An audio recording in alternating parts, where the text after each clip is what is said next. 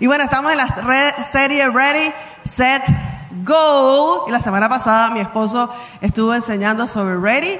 ¿Están listos para la carrera? Si no pudiste ver, escuchar la enseñanza, te invito a que visites nuestro canal de Iglesia Miami en YouTube y la puedes ver ahí. Dale like, suscríbete, active las notificaciones para que cuando montemos las enseñanzas te lleguen rapidito y puedas verlas con nosotros. Y hoy me toca a mí el set, que es la segunda parte de esta serie.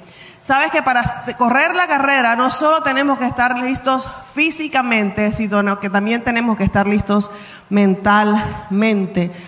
Porque la carrera se gana primero en la mente. Digo conmigo, la carrera se gana primero en la mente. La enseñanza de hoy se llama mindset. ¿Qué significa mindset? Mentalidad.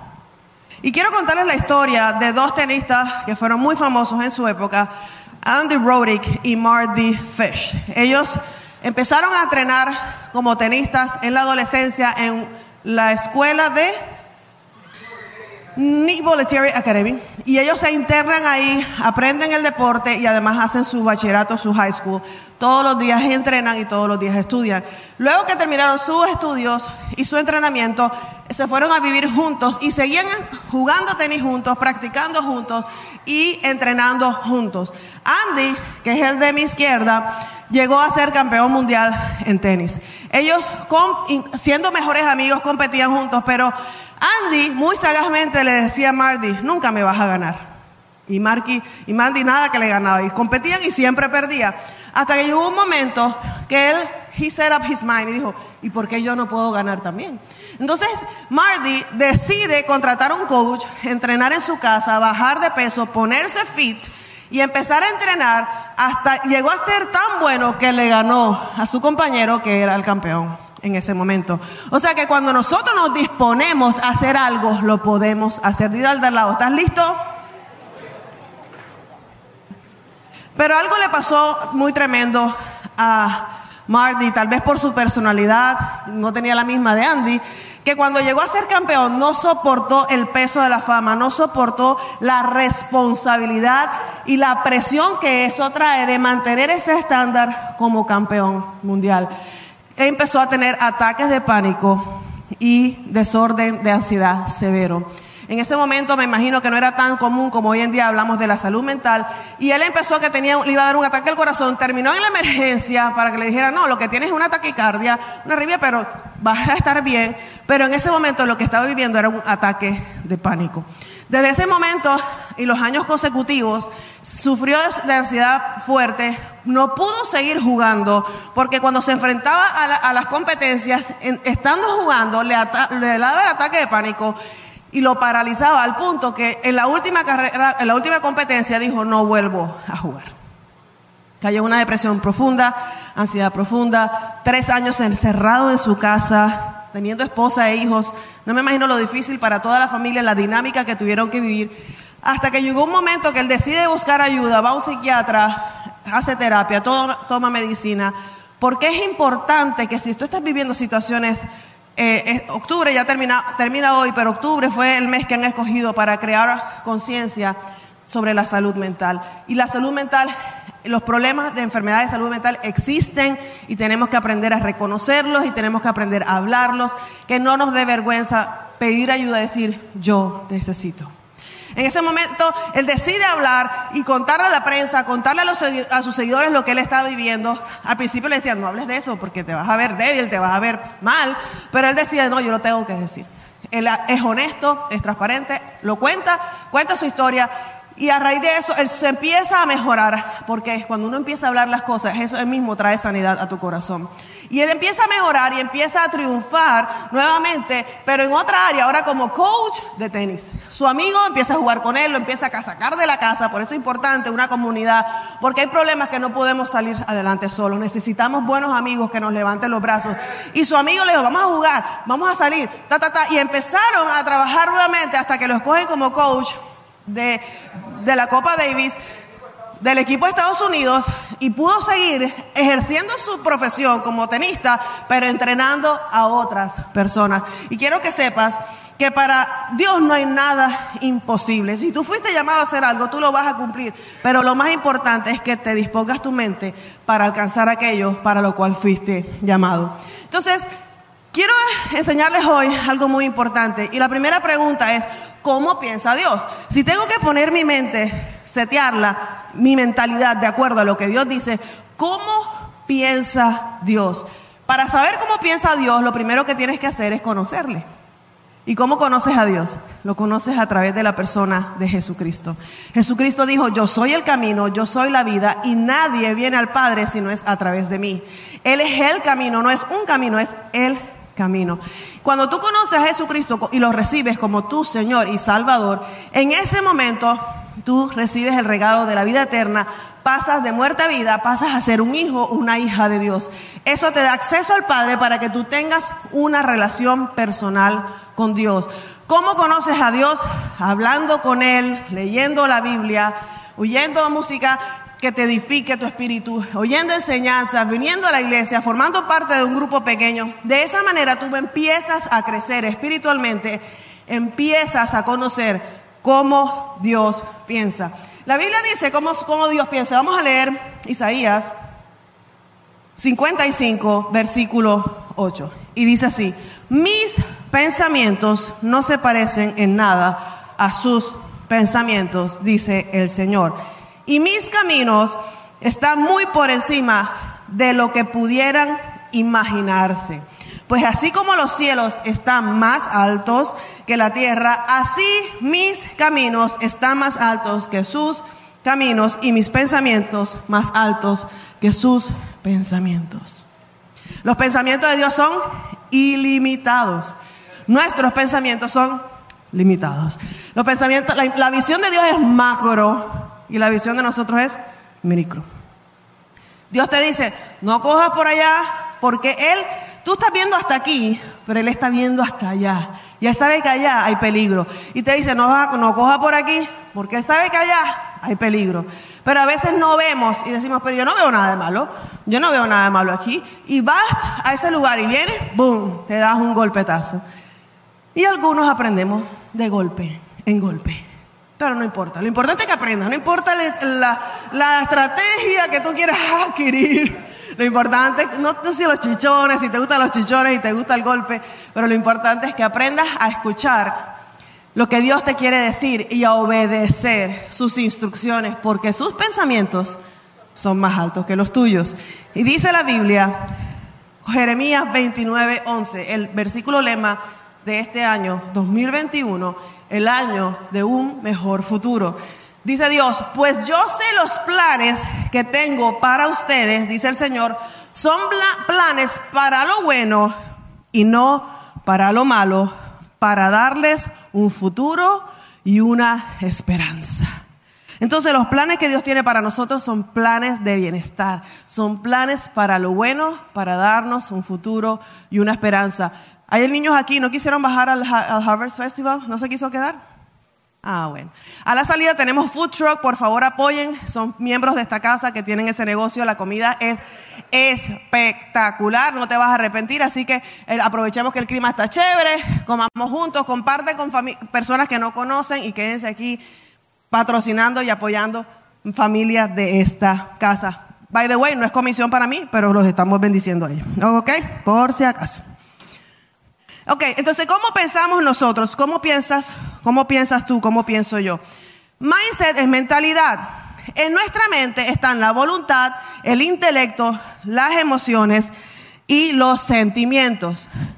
Tu mente, tu boca, tu estado de ánimo y tus actitudes y tu comportamiento están todos conectados. Di conmigo conectados. ¿Cuál es el proceso? Yo pienso algo y eso que piensa determina cómo me siento. Cuando siento algo determina lo que empiezo a hacer y lo que empiezo a hacer se convierte en mi estilo de vida. Pensar, sentir, actuar. Pensar, sentir, actuar. Ese es el proceso de pensamiento natural del ser humano. Pero les tengo una mala noticia. ¿Sabes? Está comprobado en los estudios que por la mente humana pasan más de 60 mil pensamientos al día. Esa no es la mala noticia. La mala noticia es que el 70% de esos 60 mil pensamientos son negativos. Ya te ya dices, ah, con razón yo me la paso deprimida. Claro, 70% de tus pensamientos son negativos. O sea que lo natural es que tú pienses algo malo, destructivo, negativo, porque es algo involuntario. Di conmigo, involuntario. Nuestra mentalidad está determinada por nuestro pensamiento automático. Son los pensamientos que pensamos sin pensar. Se llaman pensamientos negativos automáticos. Entonces, lo más importante es que tú y yo aprendamos a detectar esos 70% de pensamiento y decir, este pensamiento no es de Dios, no lo quiero en mi vida. Entonces, ante cada pensamiento, tú debes hacerte estas cuatro preguntas. Primero, ¿es este pensamiento 100% cierto? ¿Absolutamente verdad? A mí nadie me ama. ¿Es ese pensamiento verdadero? No, porque la Biblia dice que Dios ama y que nosotros nos amamos los unos a los otros. Si no te sientes amado, entonces la pregunta, pregunta es, ¿cómo me hace sentir este pensamiento? Si no me ama, me hace sentir mal, me siente triste.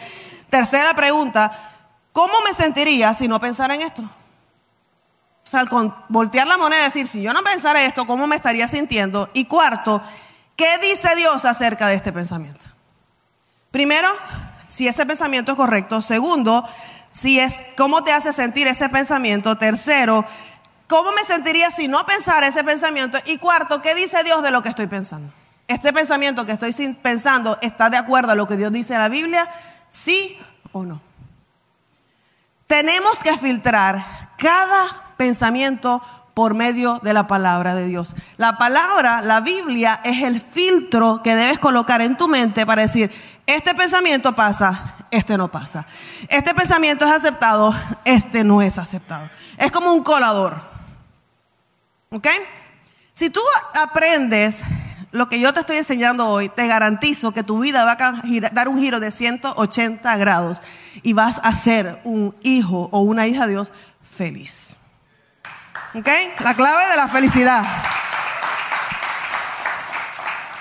¿Qué tenemos que hacer para pensar correctamente? Di conmigo, renovar la mente. Si en algún momento de tu vida te dijo tu tía abuela, tu mamá, tu, tu tío, mija, no vayas a esa iglesia que te van a lavar el cerebro. ¿Has escuchado eso?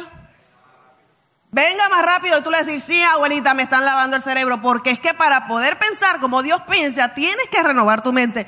Renovar la mente es un brainwash. Tienes que renovar la mente. Esto es una tarea como un computador. ¿Ok? Usted sabe que los computadores son, se crearon imitando la, la mente. Entonces, tenemos el disco duro. ¿Qué es lo primero que hay que hacer? Bajar del sistema operativo todos los archivos negativos.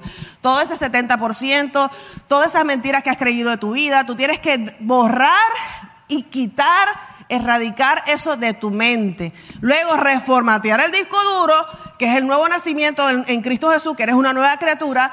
Y Tercero, empezar a subir archivos correctos y pensar como Dios piensa. Ese proceso lo tienes que vivir día a día. Vamos a leer lo que dice la palabra. Dice Romanos 12:2. No imiten las conductas ni las costumbres de este mundo. Más bien, dejen que Dios transforme en los transforme en personas nuevas al cambiarles la manera de pensar. Entonces aprenderán a conocer la voluntad de Dios que es buena, agradable y perfecta.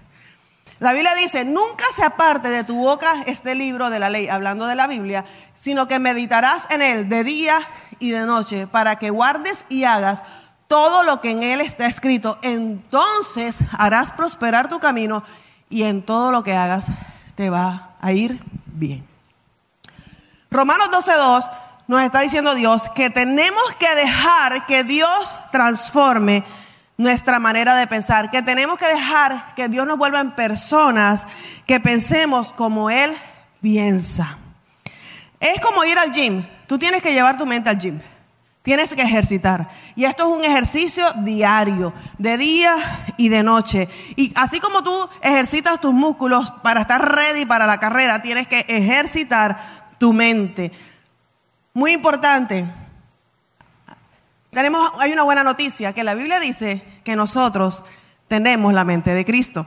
Primera de Corintios 2.16. Entonces, tenemos el poder, tú y yo tenemos el poder de renovar nuestra mente con la palabra de Dios y reemplazar esos pensamientos negativos con la verdad que se encuentra en la Biblia. Pero hay, una, hay algo muy importante, Proverbios 4.23. ¿Qué dice la palabra en Proverbios 4.23? Sobre toda cosa guardada, guarda tu corazón porque de él mana la vida.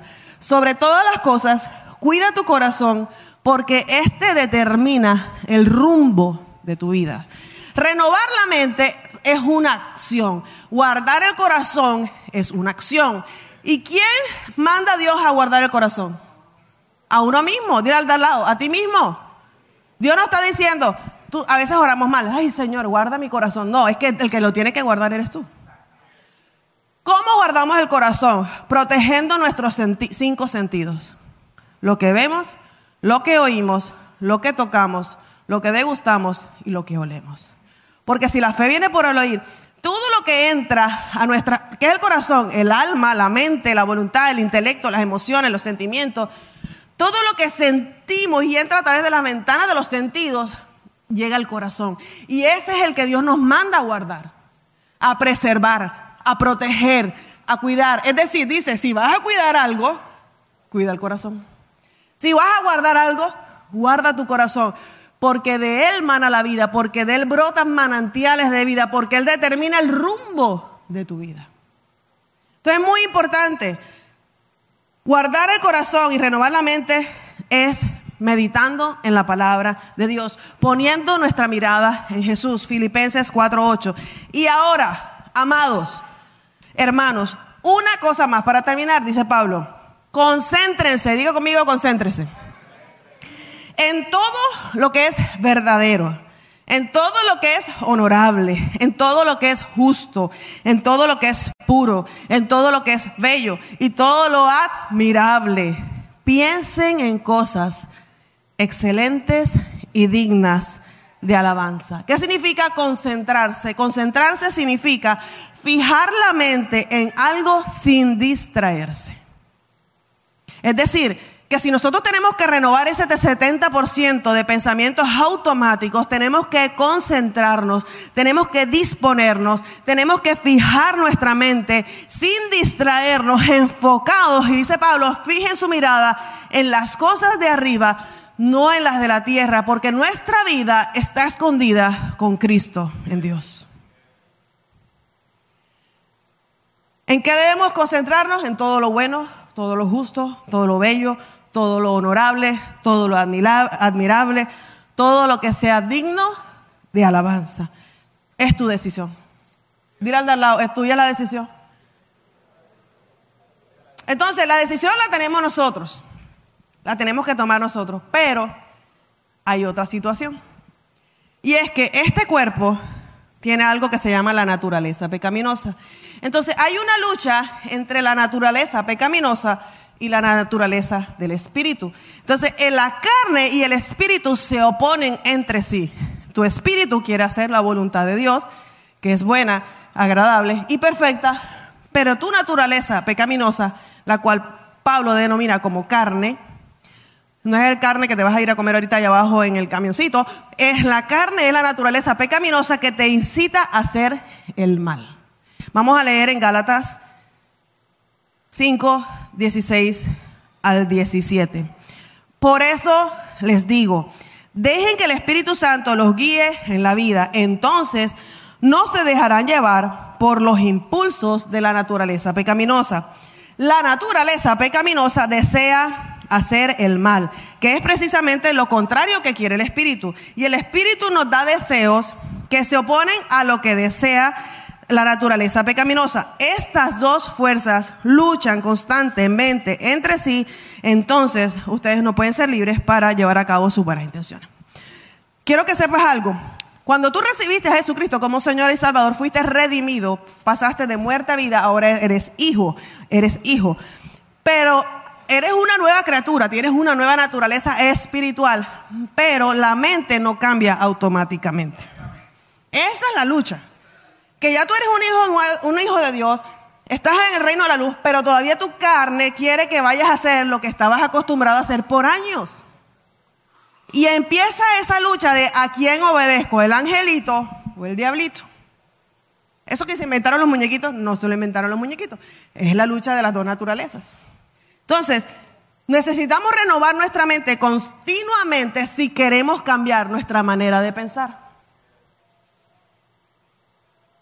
Efesios 4, 23 dice, en cambio, dejen que el Espíritu les renueve los pensamientos y las actitudes. Quiero dar un ejemplo para entender un poco esto mejor. La batalla, ¿dónde es? Diga conmigo, en la mente. La mente es la torre de control. ¿Ok? Eh, vivimos aquí cerca del aeropuerto, tenemos la iglesia del aeropuerto. En el aeropuerto hay una torre que se llama la torre de control. En la torre de control hay unas personas que le dan permiso al avión para aterrizar. El avión de Bianca puede aterrizar en estos momentos. Eh, el avión de América no puede aterrizar en este momento. Entonces el, piloto dice, el eh, capitán dice, en este momento no podemos aterrizar, tenemos que volver a dar una vueltecita en el aire esperando que la gasolina alcance mientras desocupan la autopista y podamos parquearnos en el gate 25. ¿Les ha pasado? Entonces, de la misma manera, los aviones son los pensamientos. Tu mente es la torre de control. ¿Quién controla la torre de control? Di yo. Semua. ¿Ok? Tú controlas esa torre y tú decides. Ahí viene el pensamiento. Uy, tengo 39, ya voy para 40. Me voy a quedar. Por eso decía mi abuela que se te fue el tren, mi hijita. No, la, mi mamá, la solterona de la familia. Y los aviones ahí. Y tú decides si tú dejas que ese avión aterrice en tu pista, que es tu mente, o decides creer lo que Dios dice de ti. Si Dios te, si Dios te dijo que nunca te vas a casar y eres feliz sola, como Pablo, que nunca se casó, pues chévere. Pero si tú estás esperando al susodicho príncipe azul, que ya está morado, de tan demorado que está, entonces tú tienes que creer lo que Dios te ha dicho y decir, no importa, me casaré a los 40, Sara tuvo hijos a los 100, viejita, yo puedo tener hijos viejita, más, mm, eh, Janet Jackson tuvo un hijo a los 50 porque yo no puedo tener un hijo. Entonces tú decides creer lo que Dios dice y analizas esos pensamientos las cuatro preguntas que les mencioné. Pero es que algunos de nosotros dejamos que el avión aterrice, nos montamos en el avión, nos sentamos en el avión, limpiamos el avión, caemos en el pobrecito yo, es verdad, me voy a quedar. Bien decía mi papá que yo era la hermana fea, que nadie se iba a casar conmigo. Oye, yo conozco mujeres feas que eh, se han casado, así que eso no es limitante. Eso no es limitante. Yo he conocido pues, hombres y mujeres y yo digo, si ellos consideran un marido, cualquiera puede conseguir. ¿Te la crees o no te la crees? ¿Crees lo que Dios te ha prometido o no? Entonces tenemos que rechazar esos pensamientos que no vienen de Dios y creer lo que Dios nos ha dicho. Primera de Corintios 2.16 dice, pues ¿quién puede conocer los pensamientos del Señor? ¿Quién sabe lo suficiente para enseñarle? Pero nosotros entendemos estas cosas porque tenemos la mente de Cristo. Di conmigo, yo tengo la mente de Cristo.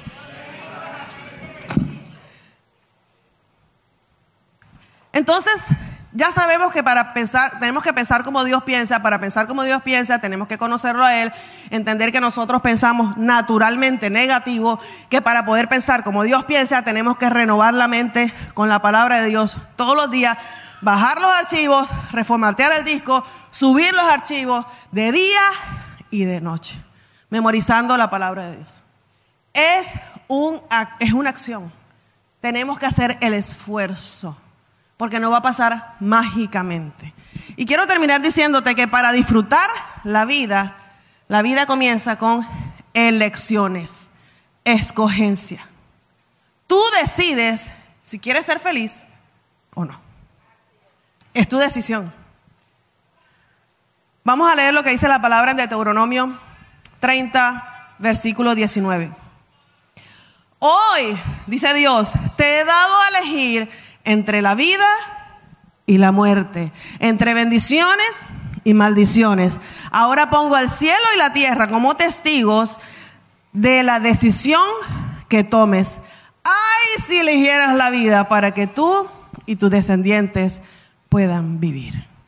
Entonces Dios te está diciendo, delante de ti te he puesto las dos opciones. Decides escoger la vida o escoger la muerte. La Biblia dice que la mente puesta en el espíritu es vida, pero que la muerte puesta en la carne es muerte. Hay una Y. En cada decisión de tu vida hay una Y. Así como le dije, aquí estás aquí y tú quieres ir para allá y Dios te dice, no es para la derecha, es para la izquierda. O te dice, no es para la izquierda, es para la derecha. ¿Cómo sabes aprender a escuchar la voz de Dios? Cuando tú hablas con Él continuamente, se te hace familiar su voz y vas a saber cuándo es Dios y cuándo eres tú. Eso es del ejercicio y de la práctica. Entonces, hay un momento que Dios te dice, por ahí no es.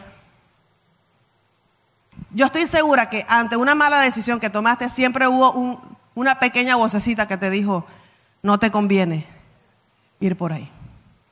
Y después que te equivocas, no le eches la culpa a Dios, porque Dios te lo advirtió. Entonces, eh, Dios ha puesto delante de ti la vida y la muerte. ¿Y sabes qué?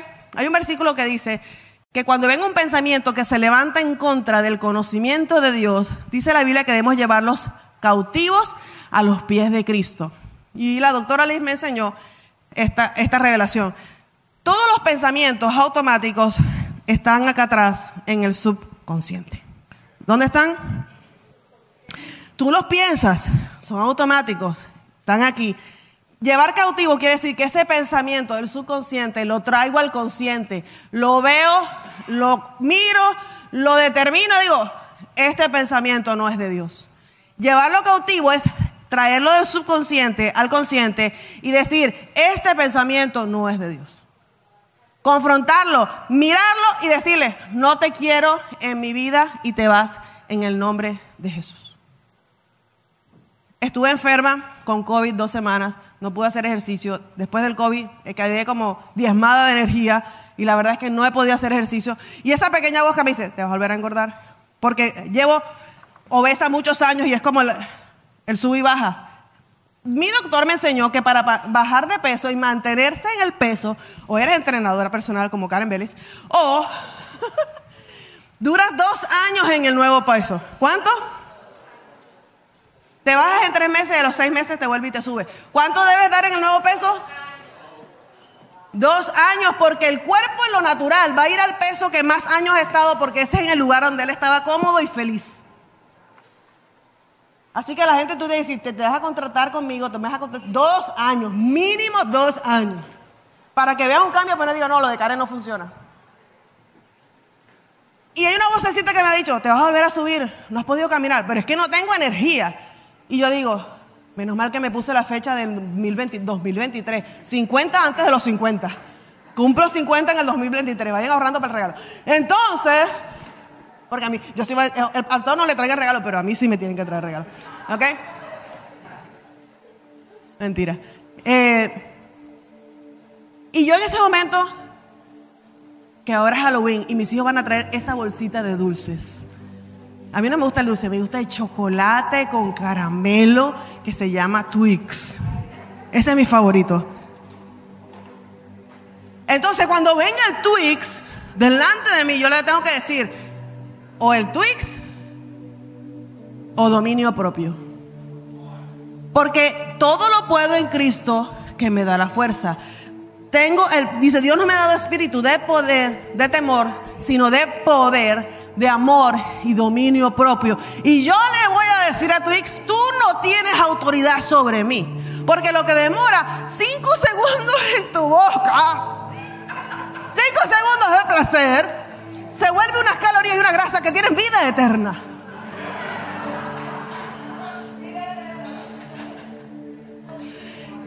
Cinco segundos de placer que despiertan tus papilas gustativas y, los que somos adictos al azúcar es como un monstruo que se levanta y dice, ahora quiero más Twix. El que es doble, que tiene cuatro, ese que está, en la, que está ahí cuando vas a pagar en la supermercado. Ahí te lo pueden de mejor dicho.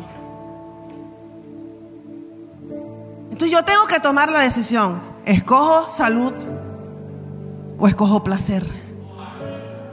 Y esto, yo te estoy dando ejemplo con la comida, pero puede ser, me acuesto con mi novio o me guardo hasta que me pida matrimonio. Veo pornografía un rato y tengo placer, o tengo dominio propio y guardo mis ojos para la persona que Dios tiene para mí. Me meto una borrachera, que esa sí no te dura cinco segundos, sino toda la noche y el día siguiente dolor de cabeza y el guayabo. O decido tener dominio propio, digo, no puedo tomar ni uno, porque es que si tomo uno me tomo la botella entera. Si tú no tienes dominio para tomarte uno, porque tomar no es pecado, emborracharse, sí. Si tú no tienes el carácter, por eso es que tienes que madurar, para poder decir, oh, me tomo un traguito, estoy feliz, contento. Pero si no tienes, no te lo tomes. El que tiene rabo de paja no se acerca al fuego. Dice, no presentéis vuestros miembros al pecado como instrumento de iniquidad. Si la fornicación viene por aquí, fornicar es tener sexo antes del matrimonio. La Biblia dice, huye. De la fornicación no dice, sedúcela, contémplala, hazle una gambeta para ver si le ganas. Ah, no quieren que hable verdad. Yo hablo verdad para todos los lados. Yo estoy diciendo aquí que me gusta el chocolate, pero también tengo que poner ejemplos para que ustedes se pongan, digan, wow, a mí me pasa esa vaina. Porque por tú eres un flaco sílfido, esos bendecidos que no le engordan ni el, ni el arroz. Yo oh, huelo el arroz y me engordo, pues.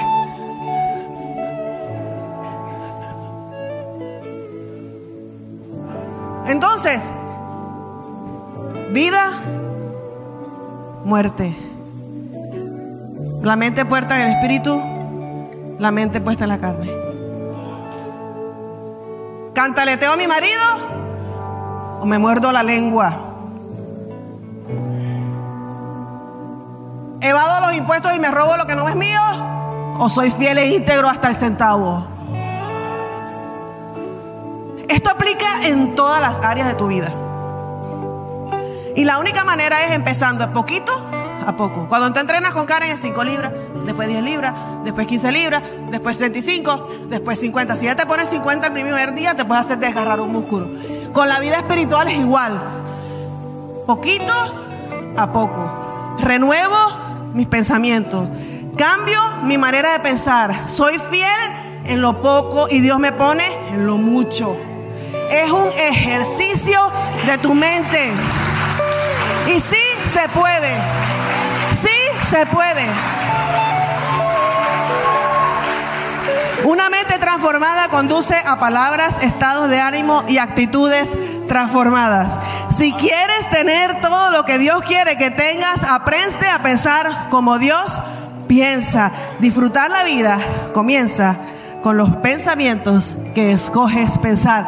Quiero que sepan que así como el 70% es automático, me queda un minuto, un 51 segundos, así como el pensamiento, así como el pensamiento es automático, cuando tú eres una nueva criatura, tú tienes la autoridad de escoger lo que quieres pensar y el automático ponerle freno en primera. Viene y lo dominas. Viene para afuera. Viene porque siempre van a venir, porque son automáticos. No, la verdad es que yo, yo no voy a llegar a esa meta que me propuse. Hombre, sí voy a llegar. Apenas tú tienes.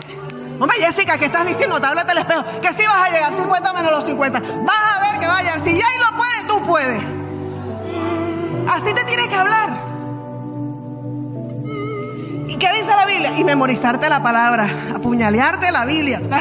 En, música, en audio, en MP3, en play, todo por todos lados. Andar con gente que hable como tú, que crea lo mismo que tú. Porque si yo ando con otra gorda que me dice, ay niña, un poquito, comete un poquito, eso no pasa nada. Me voy a engordar con ella. Tú quieres adelgazar, empieza a caminar con flacos.